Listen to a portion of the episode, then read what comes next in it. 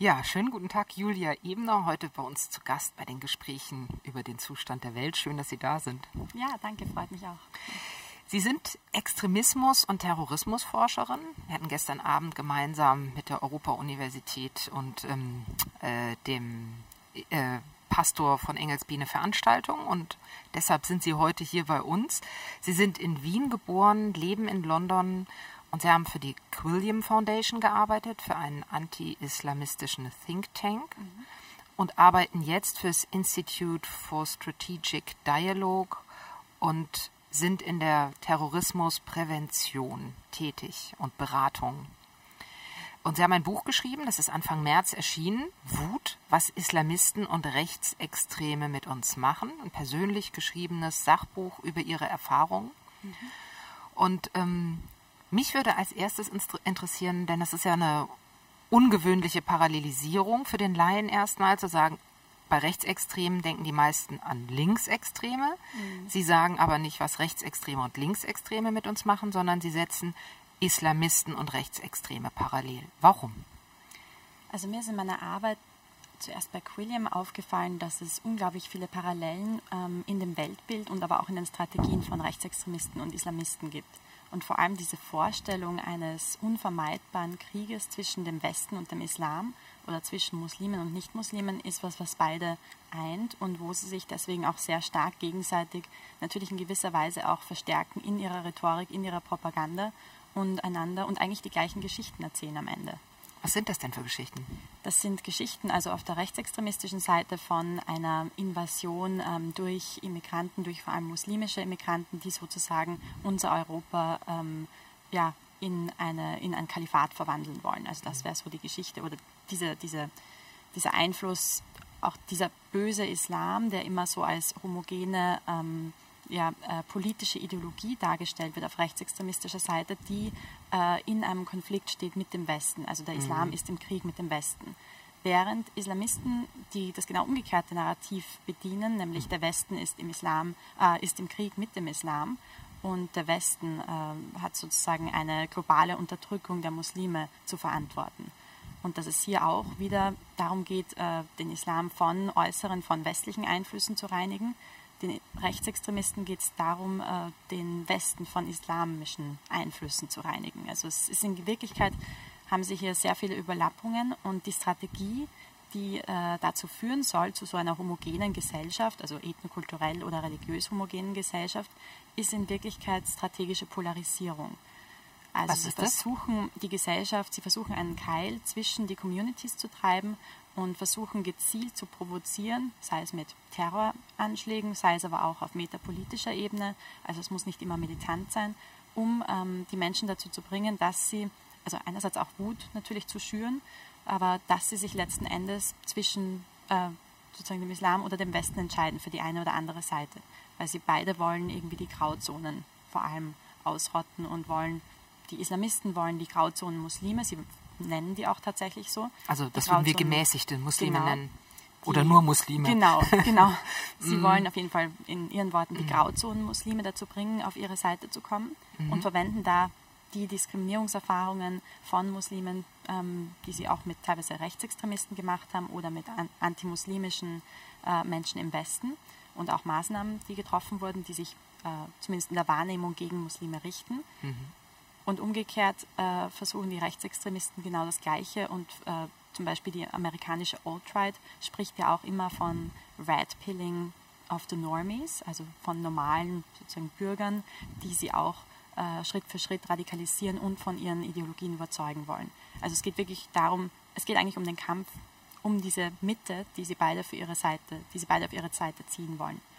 Also wir haben die Rechtsextremen, wir haben die Islamisten, an den Rändern mhm. sozusagen. Mhm. Also sie dringen in die Ränder ein und wollen die Mitte für sich haben und erzählen die gleiche Geschichte und wenden die gleichen Mittel an, aber hassen sich gegenseitig. Genau, also in gewisser Weise, also es ist natürlich eine, eine Hassliebe, weil es gibt natürlich auch viele ideologische Überlappungen und je extremer man wird, umso mehr ähm, haben sie eigentlich auch wieder dasselbe Weltbild und haben auch dieselben teilweise Verschwörungstheorien, sehr stark dann auch antisemit, mhm. antisemitische Verschwörungstheorien auf beiden Seiten. Sie richten sich auch beide gegen das Establishment, also gegen die, wo sie glauben, dass Schuld für die ganzen, ähm, ja, alles, was, was irgendwie als negativ und als, als Effekt wahrgenommen wird von diesen Diskriminierungserfahrungen bis hin zu, äh, wie einfach, wie das gesamte politische und sozioökonomische System funktioniert. Da wird die Schuld natürlich dann sehr stark auf, was sie die globalen Eliten bezeichnen würden oder die ähm, Lügenpresse. Das mhm. ist auf beiden Seiten, das Wort wird auf beiden Seiten verwendet. Mhm. Und auch hier gibt es wieder sehr starke Überlappungen eigentlich. Mhm. Deswegen ist es auch spannend, weil natürlich teilweise es auch dann zu Kooperation kommt entweder explizit oder manchmal auch ähm, ja, fast schon durch, durch Zufall, dass sie einfach auf das, dieselben Ziele hinarbeiten. Haben Sie da ein Beispiel? Also ein Beispiel von wirklich expliziter Kooperation wäre ähm, Ahmedi Kolibali, das war der islamistische Terrorist, der damals äh, kurz vor oder nach Charlie Hebdo den Hyper Cacher Supermarkt in Frankreich in, den, äh, vor, im Vorstadt, in der Vorstadt von Paris angegriffen hat und dort diese Geiselnahme durchgeführt mhm. hat. Die Kalaschnikows, die er dafür verwendet hat, wurden ihm bereitgestellt von einem Rechtsextremisten aus dem Norden Frankreichs, der ähm, Claude Hermont heißt. Und da sieht man natürlich ganz klar, das, das hat sich in dem Fall gegen ähm, Juden gerichtet, dass es hier sehr starke Überlappungen gibt. Beide letzten Endes natürlich antisemitisch sind, beide ähnliche Methoden in der Waffenbeschaffung, teilweise auch im Darknet, teilweise über, ähm, ja, über natürlich dann auch Drogenhandel oder Handel mit illegalen Waffen sich da auch immer wieder die Wege kreuzen. Hm.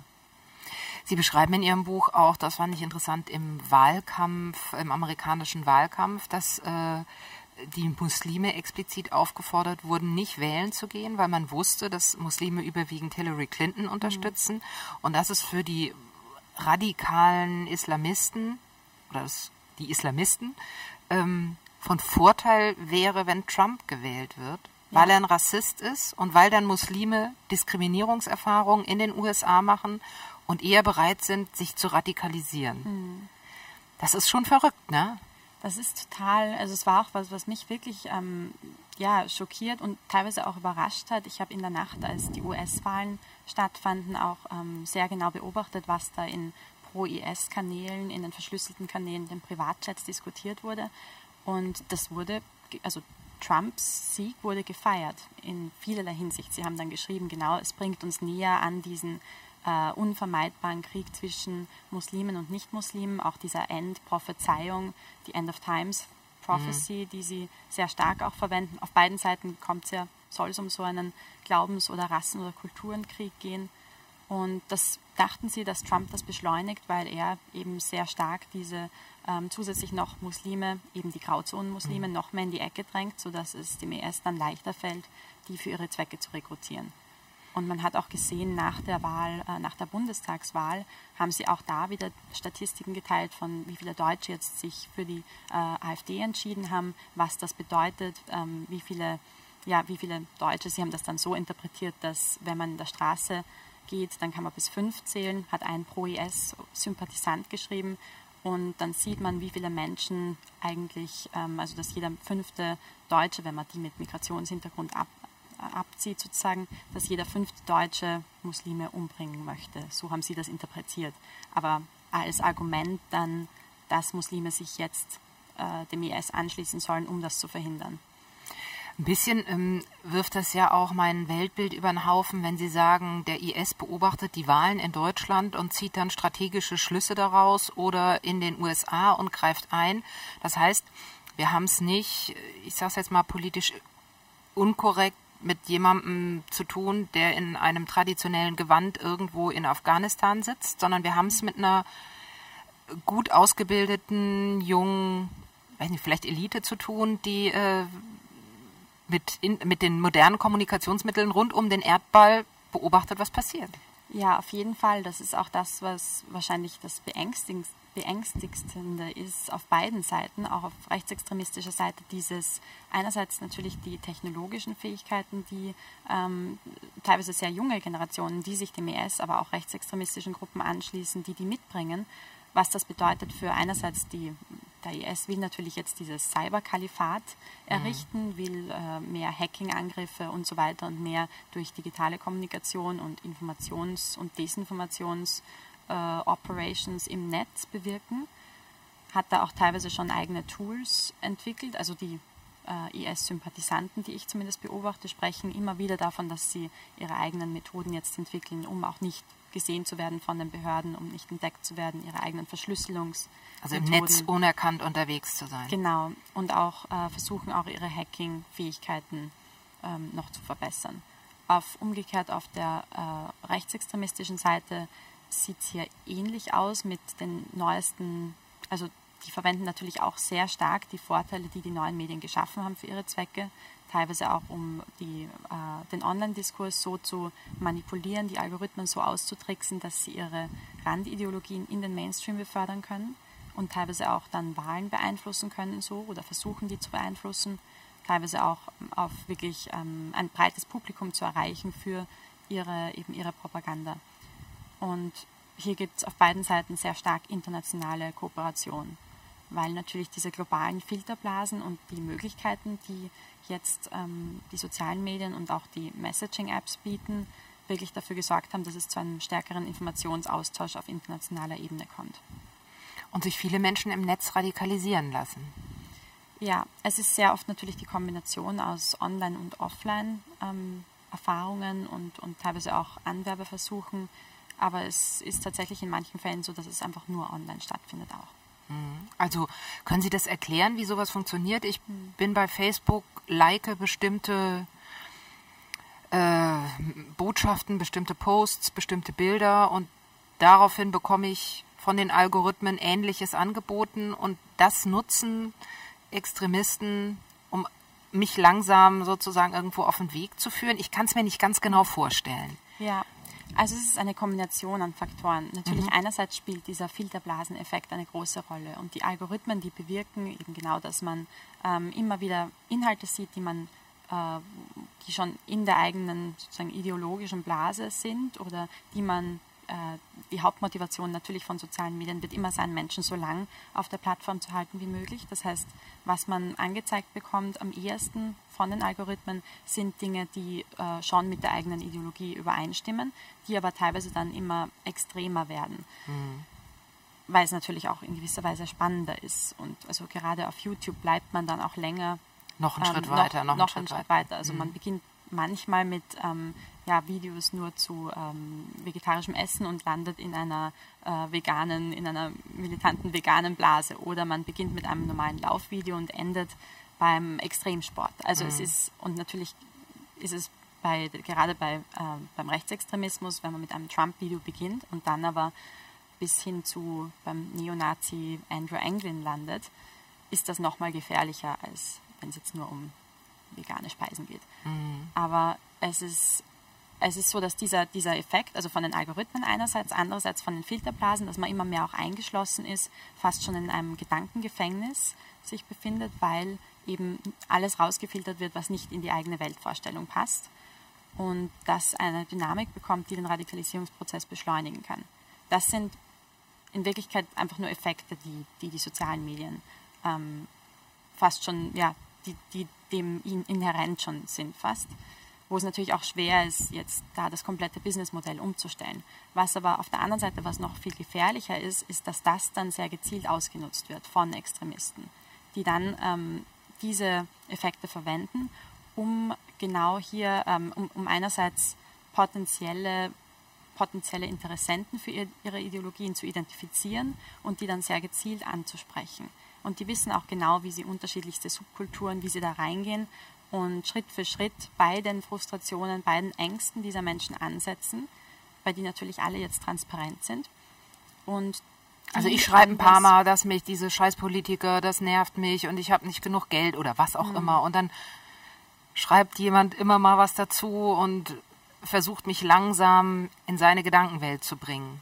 Genau, also es gibt da auch äh, strategische Kommunikationsanleitungen, die schon, die sogar solche Themen identifizieren, die äh, als guten Ausgangspunkt dienen können für so eine äh, Radikalisierungsphase. Also zum Beispiel die Themen Immigration, Terrorismus sind natürlich weit verbreitete, sehr legitime Ängste und, und Frustrationen, die dann aber an ein großes Narrativ geknüpft werden, das dann sagt zum Beispiel, das ist, ja, das ist Teil von ähm, einem, äh, ja, dem Westen böse gesinnten Islam, von, einer, von dieser politischen Ideologie und es ist Teil von einer großen, dann könnten auch Verschwörungstheorien hinzukommen, von einer großen Verschwörung auf globaler Ebene durch ähm, zum Beispiel dann jüdische Eliten. Da kommen dann die antisemitischen mhm. Elemente auch teilweise noch hinzu. Das ist natürlich unterschiedlich ausgeprägt in den unterschiedlichen Ideologien, die sich auch auf sowohl rechtsextremistischer als auch auf islamistischer Seite wiederfinden. Ich habe da, um mal in diesen, ich sag mal, in den neuen Medien zu bleiben, da habe ich zwei Fragen. Das eine, wie erforschen Sie das denn? Sie gehen dann unter verfalschen Identitäten in solche Diskussionen rein. Sie kennen die verschlüsselten Kanäle und bewegen sich in denen. Mhm. Haben Sie da besondere Zugänge in Ihren Thinktanks oder wie muss ich mir das vorstellen? Also das Buch habe ich ja ehrlich gesagt ähm, eher in meiner Freizeit geschrieben und das war auch, mir war auch wichtig, das getrennt zu behandeln, weil natürlich die Methoden, die ich anwende, dass ich auch teilweise extremistische Organisationen unterwandere, jetzt nicht in das ähm, normale Methodenspektrum, das jetzt ein Think Tank verwendet, hineinpassen. Das ist eher eine journalistische ist, Methode. Genau, es mhm. ist eigentlich eher eine journalistische, investigativ-journalistische mhm. Methode ich, mir war es aber sehr wichtig, hier wirklich den direkten Zugang zu haben und zu verstehen auch, was wirklich die Motivationen sind äh, von Extremisten auf beiden Seiten. Und das, ich habe mir gedacht, dass das am besten geht mit persönlichen Gesprächen und wenn ich wirklich dabei bin vor Ort. Deswegen, genau, habe ich teilweise natürlich schon auch äh, die Organisation, bei der ich zuerst gearbeitet habe, Quilliam, wurde gegründet von ehemaligen Islamisten, also von Aussteigern, teilweise auch ähm, mit Kontakten zu Al-Qaida, Osama bin Laden das heißt, da war ich natürlich schon, also hatte ich guten Zugang auch zu äh, islamistischen Netzwerken auf der einen Seite. Ich habe hab dann das Gleiche auch auf rechtsextremer Seite gemacht und habe teilweise begonnen, zuerst online den Kontakt herzustellen und dann auch offline zu Events zu gehen und mich direkt mit äh, Extremisten zu unterhalten und auch mit Aussteigern. Um vor allem auch die Erfolgsgeschichten von denjenigen zu erzählen, die es geschafft haben, auszusteigen aus den Netzwerken. Hatten Sie so. da nie Angst? Also vor Ort, ehrlich gesagt, nicht, weil natürlich, also natürlich diese, der Aufnahmeprozess in diese Gruppen ist ja teilweise sehr, ähm, wie soll ich sagen, freundlich. Die heißen einen ja auch wirklich. Freuen sich, dass jemand da ist. Genau, also es war natürlich auch so, dass sie versucht haben, ähm, mich teilweise zu rekrutieren, zu radikalisieren. Und dass das schon auch, ähm, also ich musste teilweise selbst einen Schritt zurück machen, weil die natürlich manchmal auch viel sympathischer sind, als man sich erwartet oder viel offener und teilweise auch gebildeter, als ich es mir erwartet hätte.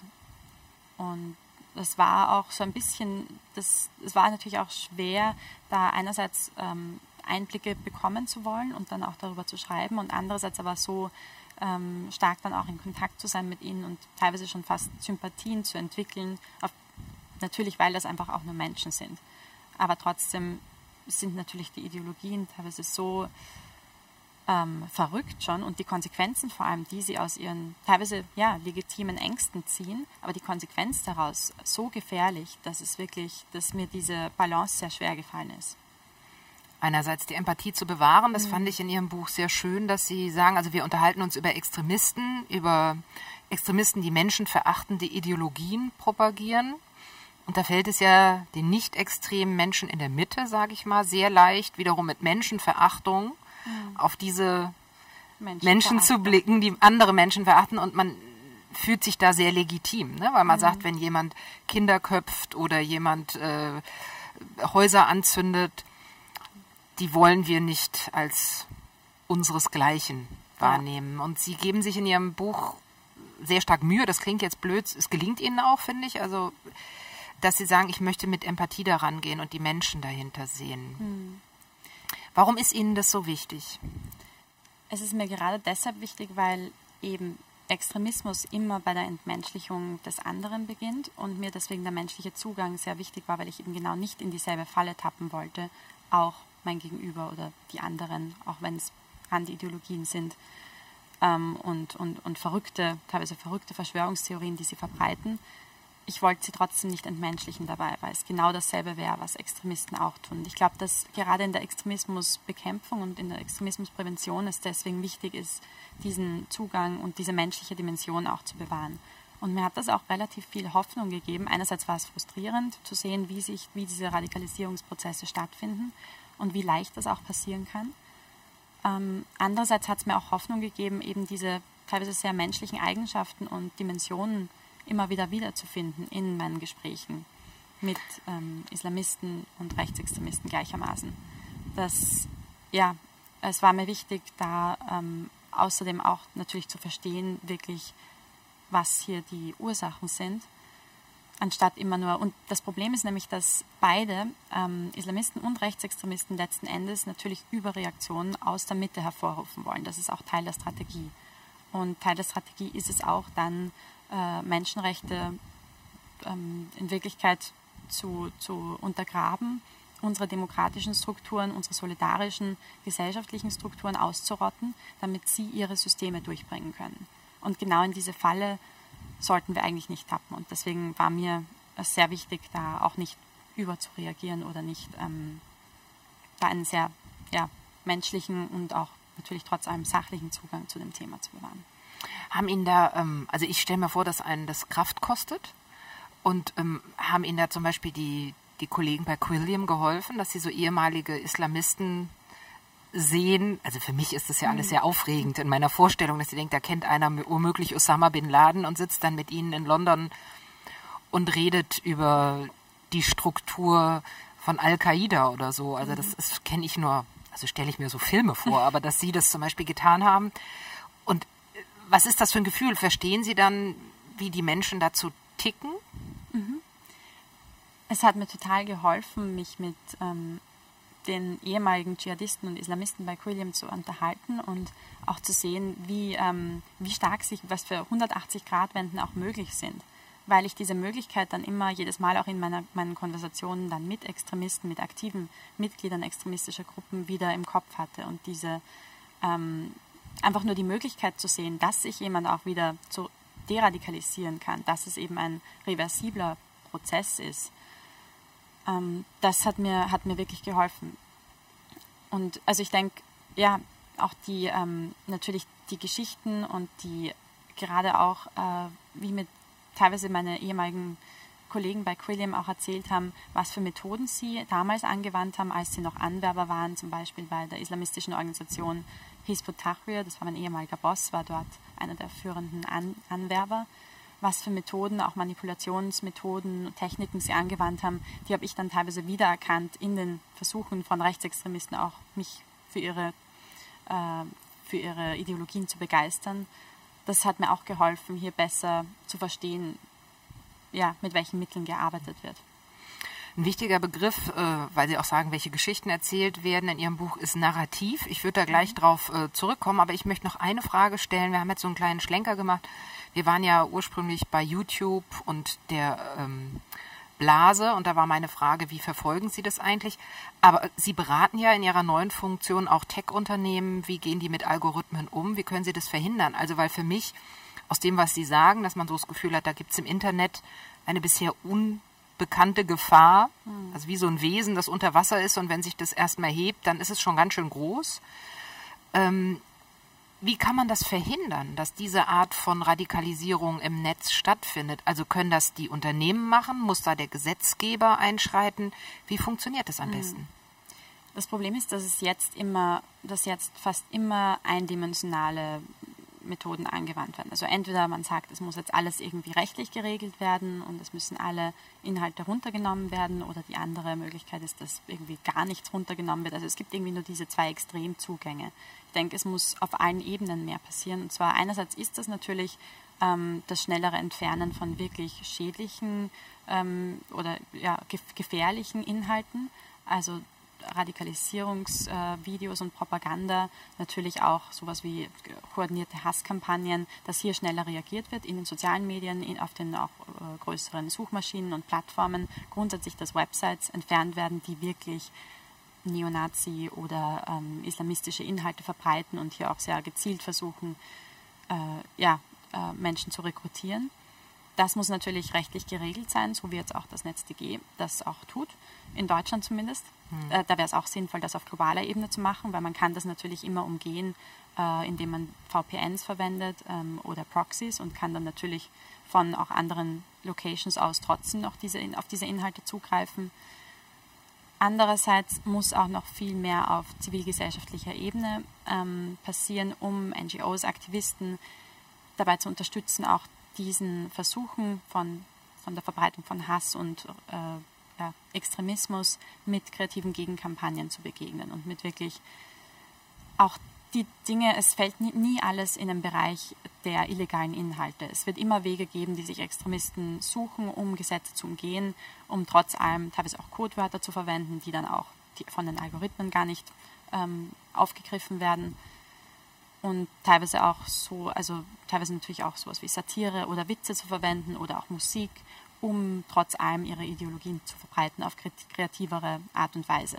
Deswegen muss es kreative Gegenkampagnen geben, die sich genau auf, ähm, die, also auf die Bekämpfung von solchen, ähm, solchen Inhalten, die auch gefährlich sein können für unsere demokratischen Prozesse und für unsere gesellschaftliche Solidarität, die sich genau darauf konzentrieren, auf diesen Grauzonenbereich, der nicht unter das fällt, was illegal ist ähm, und deswegen nicht runtergenommen werden kann. Was bedeutet das konkret? Also das klingt mhm. für mich so ein bisschen wie auch eine, die Mitte zu mobilisieren, die normalen Facebook- und YouTube-User. Und bedeutet das, wenn ich jetzt irgendwo einen Kommentar lese, dass ich sofort da was dazu schreibe und sage, das finde ich mhm. nicht in Ordnung oder das kommt mir so naiv vor? Ja, also es ist einerseits das, es ist einerseits, ähm, wir versuchen auch beim Institute for Strategic Dialogue zum Beispiel mit der, mit dem Programm Online Civil Courage Initiative, das wir zusammen mit Facebook und der Amadeo Antonio Foundation gestartet haben, versuchen wir zum Beispiel NGOs in ganz Deutschland dabei zu unterstützen, kreative Kampagnen zu entwickeln. Einerseits, zur, die dann Aufklärungsarbeit leisten, also auch darüber aufklären, wie erkennt man Propaganda und Desinformation, was ist eigentlich Fake News, welche Manipulationstechniken verwenden Extremisten auf allen Seiten wie kann man sich davor schützen, wie kann man sich vor koordinierten Hasskampagnen schützen. Und andererseits, äh, abgesehen von dieser Aufklärungs- und Erziehungsarbeit, auch ähm, die Zivilcourage wirklich zu, zu fördern und NGOs und Aktivisten und grundsätzlich Internet-User mit dem Mut auch auszustatten und den Mitteln äh, sofort zu reagieren, wenn es zu koordinierten Hasskampagnen kommt oder wenn es zu äh, Rekrutierungsversuchen von sei es jetzt Islamisten, Rechtsextremisten, Linksextremisten, egal von welcher Seite kommt. Also dass dem einfach schnell begegnet werden kann mit positiven Nachrichten, positiven Narrativen.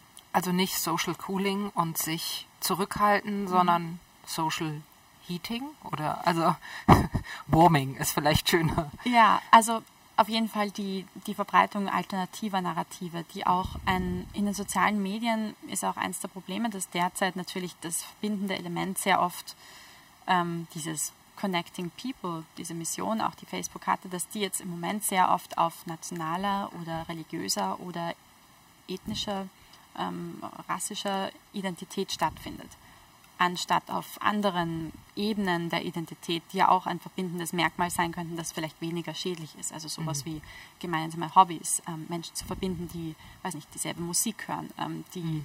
eine Leidenschaft fürs Lesen haben. Und das, das ist aber eine, eine, eine, Forderung an Facebook dann, dass die sozusagen nicht gucken, ich habe hier eine Gruppe Araber und hier habe ich eine Gruppe Deutsche und hier habe also, ich eine Gruppe, die so reagieren, sondern da geht es schon auch da, also natürlich kann man das einerseits vielleicht äh, verstärken mit in der ja, Umwandlung der, der Algorithmen, mhm. aber andererseits geht es natürlich auch um darum, wirklich Gruppen zu, äh, zu erstellen und das auch auf zivilgesellschaftlicher Ebene zu fördern, dass ähm, im Netz einfach Gruppen auch entstehen, die sich auf andere Dimensionen der Identität und der verbindenden Identität oder kollektiven Identität, die da Räume schaffen, mhm. in denen ein Dialog möglich wird, der sich nicht mehr nur auf ähm, diese ja, religiösen, nationalistischen und so weiter Identitätsmerkmale fokussiert. Sie haben jetzt schon die ganze Zeit immer wieder Begriffe reingebracht, mhm. äh, Identität, Narrativ, Geschichten, weil wir haben ja jetzt geredet eigentlich nur über die Strategien der Anwerbung, wie mhm. funktioniert das, ein Bewusstsein dafür zu kriegen, dass Extremisten auf beiden Seiten unterwegs sind, mit Methoden, die uns vielleicht gar nicht klar sind. Mhm. Aber die Frage, über die wir noch gar nicht gesprochen haben, ist ja, warum machen die das überhaupt? Also warum nimmt Extremismus zu? Mhm. Das ist ja eine These auch in Ihrem Buch. Er wird stärker. Ja. Woran liegt das? Sie sagen, es gibt eine globale Identitätskrise. Wie sieht die aus? Mhm.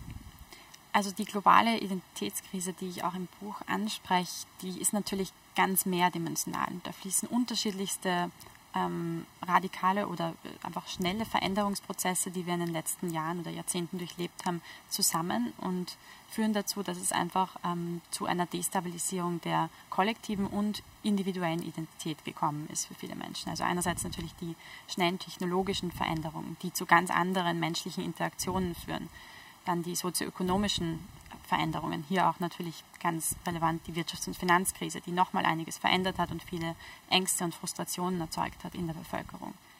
Die Migrationskrise, die ähm, auf sehr ja, auf kultureller Ebene natürlich auch einiges verändert haben, hat in dem Zusammenleben, in dem, in dem ähm, ja, in der Gesellschaft äh, auch, auch Vielfalt, die wir erleben in europäischen Ländern, wo diese kulturelle Vielfalt vielen, vielen Menschen auch Angst macht oder diese schnellen Veränderungen, die hier auch äh, derzeit in Gang sind und natürlich auch demografische Veränderungen. Also das alles spielt zusammen und es gibt dann zusätzlich kommen noch äh, politische Dimensionen. Es kommen einfach, es fließt sehr viel auch in diesen Radikalisierungscocktail, gerade auch so in den Gesprächen mit unterschiedlichsten oder Individuen, die sich in den unterschiedlichen Stadien auch dieses Radikalisierungsprozesses befinden, ist mir klar geworden, dass es natürlich auch nicht das Profil gibt für Menschen, die anfällig sind für sowas. Es gibt dann teilweise kritische Momente, vor allem auch nach Terroranschlägen oder nach traumatisierenden Ereignissen, die dann ausgenutzt werden von äh, Anwerbern und wo dann genau diese eigentlich tiefer liegenden Identitätskrisen, teilweise bei jungen Männern auch eine Maskulinitätskrise, die sowohl im Nahen und Mittleren Osten gerade gibt, von Dschihadisten ausgenutzt wird, teilweise auch in Europa, die weißen Nationalisten, auch vor allem in den USA auch, ähm, dass diese ganzen unterschiedlichen Dimensionen dann, die, die werden immer sehr genau identifiziert von Extremisten, also die, die können das natürlich auch gut. Das habe ich auch von meinen ehemaligen Kollegen bei, bei denen gemerkt. Die wissen genau, wie sie ihre Narrative und wie sie ihre Geschichten erzählen müssen, um genau diese Ängste zu adressieren und zu verknüpfen mit ihren größeren Ideologien die das dann rechtfertigen und eine einfache Lösung dafür anbieten. Habe ich das richtig verstanden, dass die Ängste nicht unbegründet zum Teil sind? Dass mhm. wir wirklich einen rasanten Wandel haben und ähm, ich interessiere mich ja immer für Ungleichheit, also dass wir natürlich feststellen, die sozioökonomische Verunsicherung steigt an. Ähm, dass natürlich die Schlüsse, die daraus gezogen werden, nicht legitim sind. Aber mhm. die Ängste an sich sind erstmal berechtigt teilweise. Ja. Auch was Männer angeht, ich meine, ich fand, wir haben jetzt einen interessanten Punkt, den greife ich mir jetzt einfach mal raus, die Maskulinitätskrise, dass man schon sagen kann, es ist ein männliches Phänomen. Auch wenn es immer wieder Frauen gibt, die offensichtlich extremistisch werden, sind es mhm. überwiegend Männer. Woran liegt das? Es sind überwiegend Männer und es sind überwiegend junge Männer. Also es ist, ähm, es hat, wir versuchen auch gerade das noch besser zu verstehen, ähm, machen auch dazu gerade ein Projekt beim Institut für Strategic Dialogue, wo wir verstehen wollen, was so die unterschiedlichen Ebenen sind, die hier auch in eben diesen Männlichkeitskrisen angesprochen werden. Gerade im Nahen und Mittleren Osten und in Afrika hat sich natürlich die, äh, das Männerbild auch sehr schnell, sehr stark verändert in den letzten Jahren und das haben Dschihadisten teilweise mit ihren Angeboten von ähm, natürlich sehr stark diesen, diesen Helden und Märtyrer, äh, diesem Helden- und Märtyrerbild, das sie da vermitteln und natürlich auch diese Belohnung mit Frauen und ähm, Dschihad-Bräuten. Da verwenden sie dann sehr gezielt auch Frauen als Propagandainstrumente teilweise, um natürlich auch Männer anzuziehen. Das wurde sehr stark ausgenutzt und auch ähm, diese, dieser Rückgewinn der Männlichkeit in gewisser Weise durch dieses, ja, durch diesen Dschihad, durch diese, diesen Kampf für ein größeres Ganzes, das hat natürlich sehr viel Sinngebendes auch und sehr viel ähm, auch diese Brüderschaftlichkeit, die hier wieder hergestellt wird zwischen, also auch innerhalb der Eigengruppe dann. Andererseits ähm, machen das genauso auch die, die amerikanische Alt-Right und auch rechtsextremistische Bewegungen hier, die auch sehr genau auf diese Frustrationen vor allem auch der ähm, Gaming-Community teilweise eingegangen sind. Also gerade online auch hier wieder sehr viele Frustrationen gegen Feminismus, gegen ähm, gerade ja auch viele sich wandelnden Weltbilder und Familienbilder ähm, also gerade was genau was die was Familiensysteme betrifft, was auch die Rolle der Frau betrifft, dass sie hier sehr gezielt diese Frustration und ähm, teilweise auch diesen Zorn unter Männern ansprechen, unter vor allem weißen Männern. Es ist auch spannend, dass ja auf beiden Seiten Frauen gesehen werden als etwas, ähm, als fast schon Eigentum, das beschützt werden muss, weil es natürlich für die Fortpflanzung und für die, in Wirklichkeit für die Schaffung dieser, dieses Gesellschafts, dieser Gesellschaftsform und dieses Staates, ähm, den sich beide wünschen, einerseits das Kalifat, andererseits für eine reine weiße oder westliche ähm, Gesellschaft, die auch von allen äußeren Einflüssen befreit ist. Da sind Frauen spielen dann natürlich eine, eine instrumentelle, äh, eine sehr wichtige Rolle in diesem, in diesem Ziel. Aber und so verwenden auch beide zum Beispiel das Argument, dass ja die anderen, also Rechtsextremisten würden sagen, dass die Muslime ihre Frauen vergewaltigen oder unsere westlichen Frauen, europäischen Frauen. Die, die Islamisten sagen genau das Gleiche über die westlichen Männer, dass ähm, auch durch die ganzen, ähm, ja, sie würden dann auch Beispiele nennen, wo zum Beispiel indische Männer in Kaschmir Frauen vergewaltigen, aber auch europäische Männer, die äh, auf Auslandseinsatz sind. Also sie würden da immer wieder Beispiele herauspicken, wo es zu Vergewaltigung ihrer Frauen gekommen ist und wie schädlich eigentlich das andere für eben gerade dieses, dieses ja, was sie als Eigentum fast schon sehen, mhm. für, für Frauen ist. Also ein sehr archaisches Männlichkeitsverständnis eigentlich. Vielleicht das in diesem rasanten sozialen Wandel gibt es ja viel Literatur darüber, dass Männer viel verlieren. Ne? Die müssen mhm. Privilegien abgeben. Es wird die ursprünglichen Stärken sind keine Stärken mehr in der Dienstleistungsgesellschaft. Ja. Und dass ähm, dieser Verlust an Privilegien und an Wert oder Bedeutung dann umgearbeitet wird. Hm. Und es ist ja eigentlich schon fast skurril, dass Sie diesen Schutz der Frauen so stark betonen, obwohl Sie ja beide ähm, sehr oft sehr, sehr frauenfeindliche Ideologien vertreten und sehr rückgängige Frauenbilder haben. Mhm. Also. Also das ist Teil sozusagen, wenn wir, wenn, wir sind ja noch bei dem Gespräch darüber, warum Extremismus zunimmt. Es ist mhm. eine Frustration der Menschen über ihre reale Situation, Ängste davor, dass sich die Welt verändert ich habe immer Schwierigkeiten, wenn Leute sagen, ja, es ist Angst vor dem Wandel, das klingt immer so unbegründet. Ist es nicht so, dass sehr viele Menschen auch tatsächlich zu den Verlierern dieses Wandels gehören? Also mhm. wenn man, sie machen eine Topographie des Terrors auf und zeigen in dem Buch in einem Kapitel, dass es ähm, sozusagen richtige geografische Hotspots gibt, in denen sowohl Islamisten als auch Rech Rechtsextreme mhm. ähm, rekrutiert werden. Und das sind fast alles Regionen, die einen äh, Strukturwandel durchgemacht haben und eher auf der Verliererseite stehen. Ja. Also wo die Menschen nicht wahnsinnig viel andere Perspektiven haben. Ja, auf jeden Fall. Also es sind vor allem diese, diese Brutstätten sowohl für Islamismus als auch für Rechtsextremismus, die dann teilweise wieder zu diesen reziproken Effekten führen auf regionaler Ebene, sind sehr oft in ehemaligen Industriegebieten, wo es natürlich gerade auf sozioökonomischer Ebene sehr viel Wandel gegeben hat. Sehr viele sehen sich da auch als die Verlierer der Globalisierung und geben aber die Schuld für diese sozioökonomische Globalisierung ähm, dann der kulturellen Globalisierung. Sehen das Problem in der kulturellen Vielfalt eher als in den eigentlich strukturellen sozioökonomischen ähm, Konsequenzen der Globalisierung. Ist ja auch einfacher. Ich meine, ich sehe das hier in Flensburg, wenn ich ein Friseur bin und da kommen eben Einwanderer, die dann für sechs Euro einen Haarschnitt anbieten, dann habe ich natürlich unmittelbar verloren. Mhm. Und das ist in meinem Nahbereich und ganz konkret. Mhm. Dass das es vielleicht vorher schon Veränderungen gab, dass Friseure zu wenig verdient haben, dass ich weiß nicht, wie die ganzen äh, wie soll man sagen, wirtschaftlichen Hinterbauten, ja, ja, Unterbauten, die sehen die Menschen nicht so einfach. Ja. Und es wird natürlich auch selten dann das Ganze in den Kontext gestellt und, und auch ähm, sagen also die Entwicklung, wie das Ganze überhaupt, wie es überhaupt dazu gekommen ist und so, das, wird, das passiert natürlich nicht. Genauso wenig wie auch in der Sprache nicht differenziert wird. Auch zum Beispiel, wenn wir, wenn wir Dinge besprechen, wie gehört der Islam zu Deutschland oder nicht. Also gerade auch hier die, die undifferenzierte Sprache, die ist eigentlich das, stellt eines der größten Probleme dar, weil natürlich die gerade die Linie, die ja auch Extremisten versuchen zu verwischen zwischen was ist Islam als individuell gelebter Glaube und was ist der Islamismus als politisierte Form ähm, des Glaubens.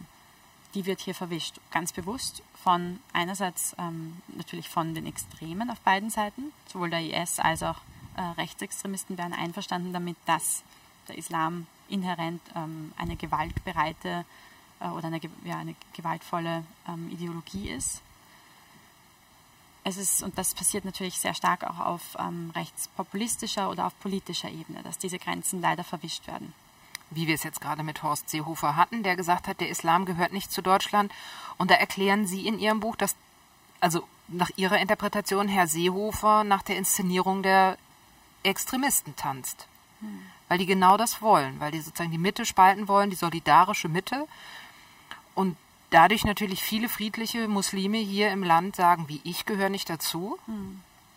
Also bei, genau, bei Horst Seehofers Kommentar ist es ja tatsächlich so, dass, dass das Statement alleine ähm, ist einfach viel zu undifferenziert. Wenn wir, also es, es wird ja überhaupt nicht mal, es wurde ja nicht mal besprochen, worum es da überhaupt, was jetzt genau er mit Islam meint, was er meint mit der gehört dazu. Also wenn man hier davon spricht, natürlich, dass er keinen Einfluss auf die Politik und auf die demokratischen Strukturen haben sollte und auf die Art und Weise, wie ähm, Deutschland funktioniert, natürlich aber dass es, dass es äh, Muslime gibt und äh, Islam ähm, als, als individueller Glaube Teil von Deutschland ist, das ist, ich meine, das ist auch schon seit Jahrzehnten so, das ist jetzt nicht, äh, da kann man nicht sagen, der gehört jetzt plötzlich nicht mehr dazu. Aber, das, aber leider findet diese Debatte nicht differenziert genug statt. Und das ist natürlich auch genau das, was Extremisten in die Hände spielt, weil sie auch versuchen, solche schwarz-weiß Weltbilder zu malen, wo es nicht möglich ist, gleichzeitig Muslime und ähm, Europäer zu sein. Sowohl der IS sagen, naja, ähm, Muslime werden so diskriminiert in, in westlichen Gesellschaften in Deutschland. Es gibt nur diesen einen Weg, man muss sich dem IS anschließen.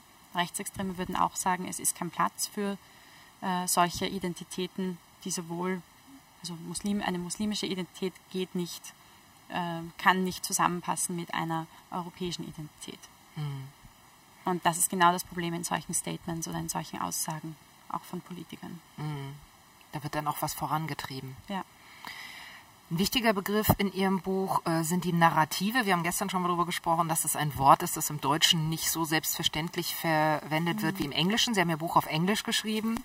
Ja. Ähm, es geht darum, und das fand ich sehr schön, es ist keine neue These, aber die Art und Weise, wie Sie es beschrieben haben, war sehr eindrücklich zu sagen, das, was uns zusammenhält, sind eigentlich Geschichten. Es mhm. ist die Geschichte von einem Demokrat, dass eine Demokratie gut für uns ist, wie wir in der Demokratie leben wollen, von Solidarität. Äh, das sind alles Ideen, das sind ja keine Naturgesetze. Ja. Das bedeutet, wir leben Geschichten und dann sagen sie, dieser Krieg wird am Ende in unseren Köpfen entschieden werden, wer die besseren Geschichten erzählt. Mhm.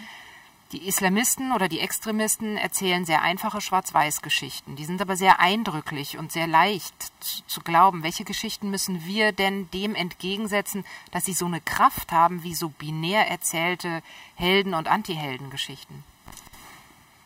Das ist vermutlich die schwerste Frage, aber ich glaube, wir können genau bei den Schwach Schwachstellen dieser Ideologien ansetzen und wie Sie sagen, es sind, es sind Schwarz-Weiß-Bilder, es sind in Wirklichkeit sehr langweilige Geschichten, die hier erzählt werden, weil sie natürlich die ganzen ähm, Farbfacetten, die sich zwischen diesen beiden ähm, Schwarz- und Weißblöcken befinden, komplett außer Acht lassen. Und ich denke, dass wir hier mit viel kreativeren, innovativen Methoden arbeiten müssen, um einerseits ähm, zu zeigen, dass das natürlich nicht der, äh, der Realität entspricht und andererseits äh, spannendere Geschichten erzählen, die auch diese ganzen Facetten, diese ganzen Graustufen auch aufzeigen.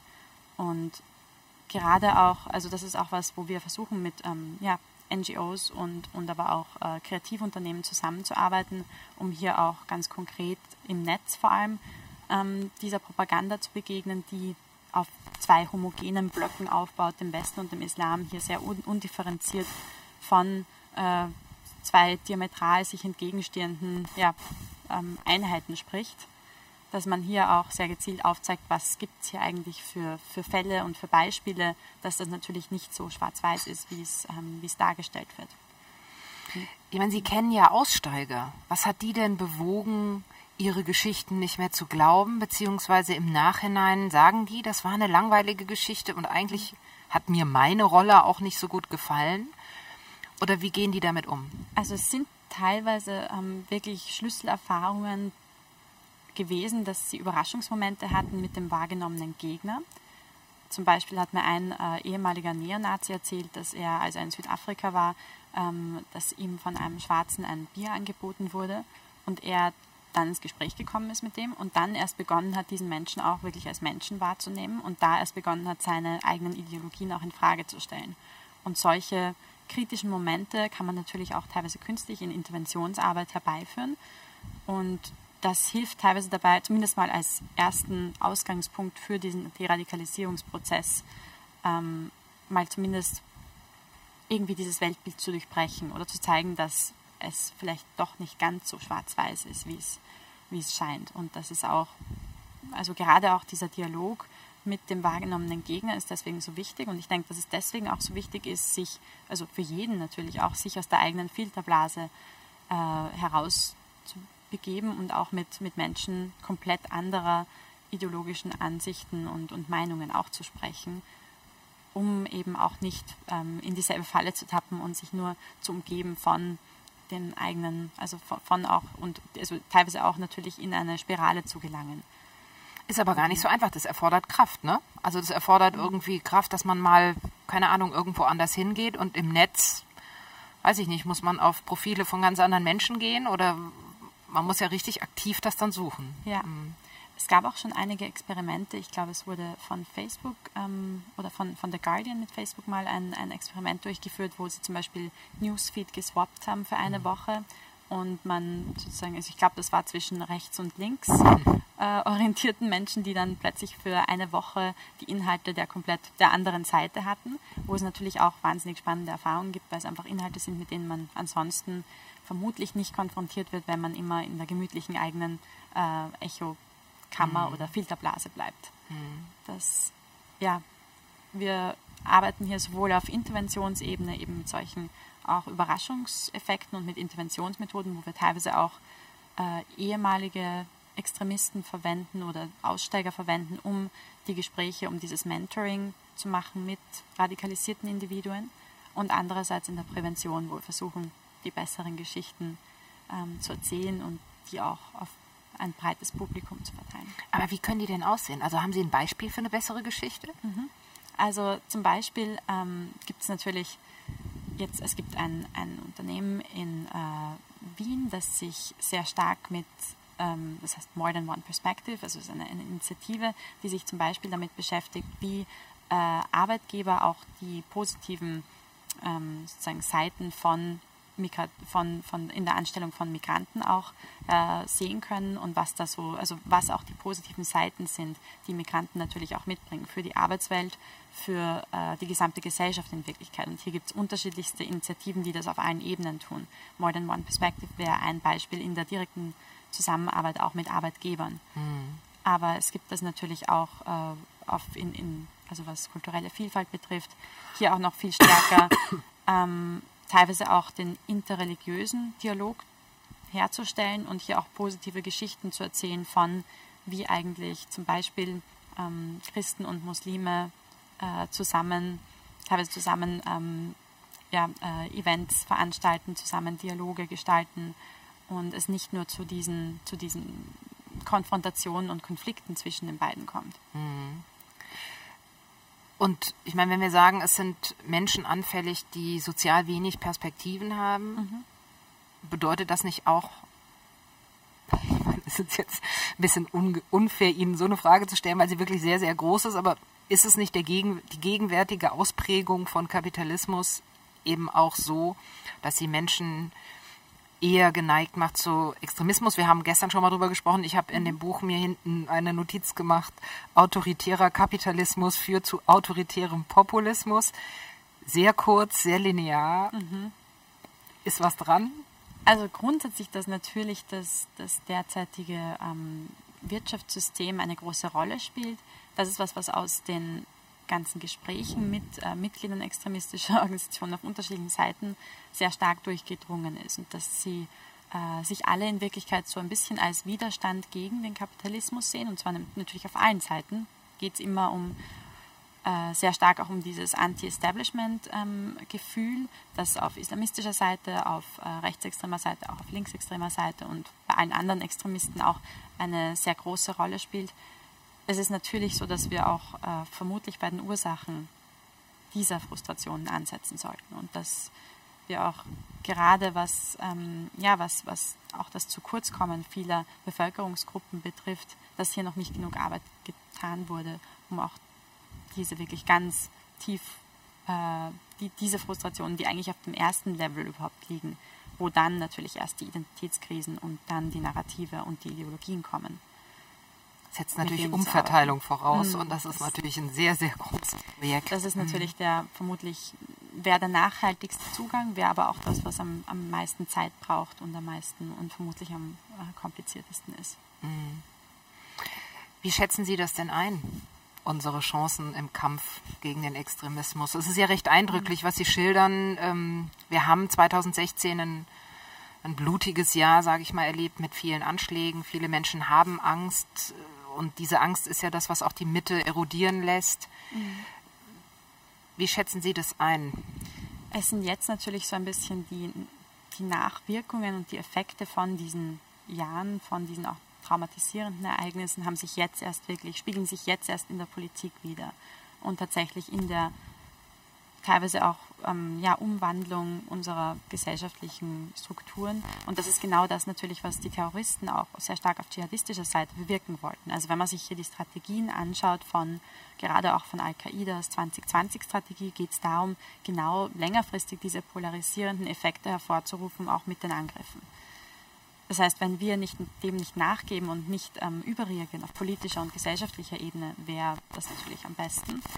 Das Problem ist, und was mich ein bisschen pessimistisch stimmt, ist, dass gerade die jüngsten Generationen wirklich sehr stark zur Zielscheibe geworden sind von solchen ähm, Propaganda- und Recruiting-Versuchen.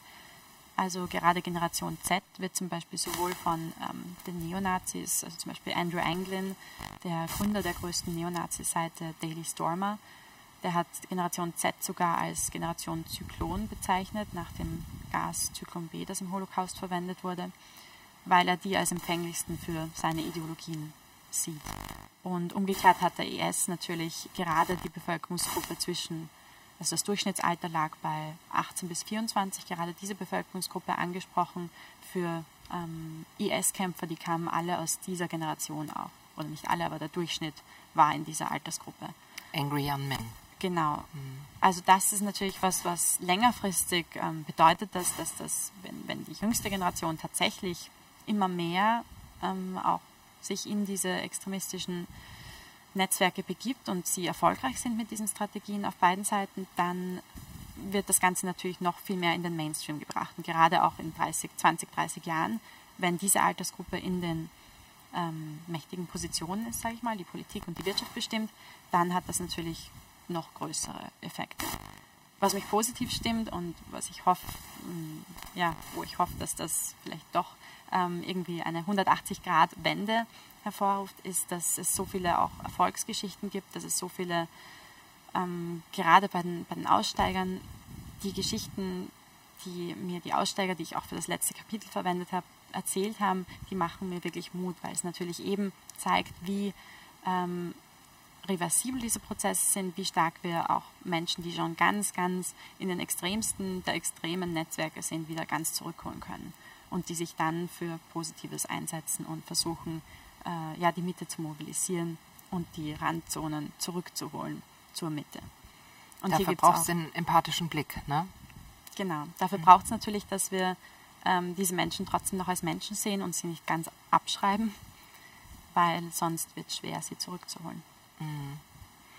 Also die Mitte braucht ein Bewusstsein, dass sie von den Rändern angegriffen wird, aber dass das, was sie in der Mitte hat, auch, dass sie das verteidigen muss oder möchte, dass es verteidigungswert ist. Ja, und natürlich, dass die Ängste und Frustrationen derjenigen, die so im, es ist ja natürlich auch keine gerade Linie hier durchgezogen, sondern die, die so auch schon am Rande sind oder die sich auf die, in die Ecke gedrängt fühlen, dass sie diese Ängste und Frustrationen auch ansprechen auf politischer Ebene, auf medialer Ebene, dass diese Menschen sich gehört fühlen und dann nicht ein Vakuum entsteht, wo die Extremisten hineintappen können und ihr Angebot legen können.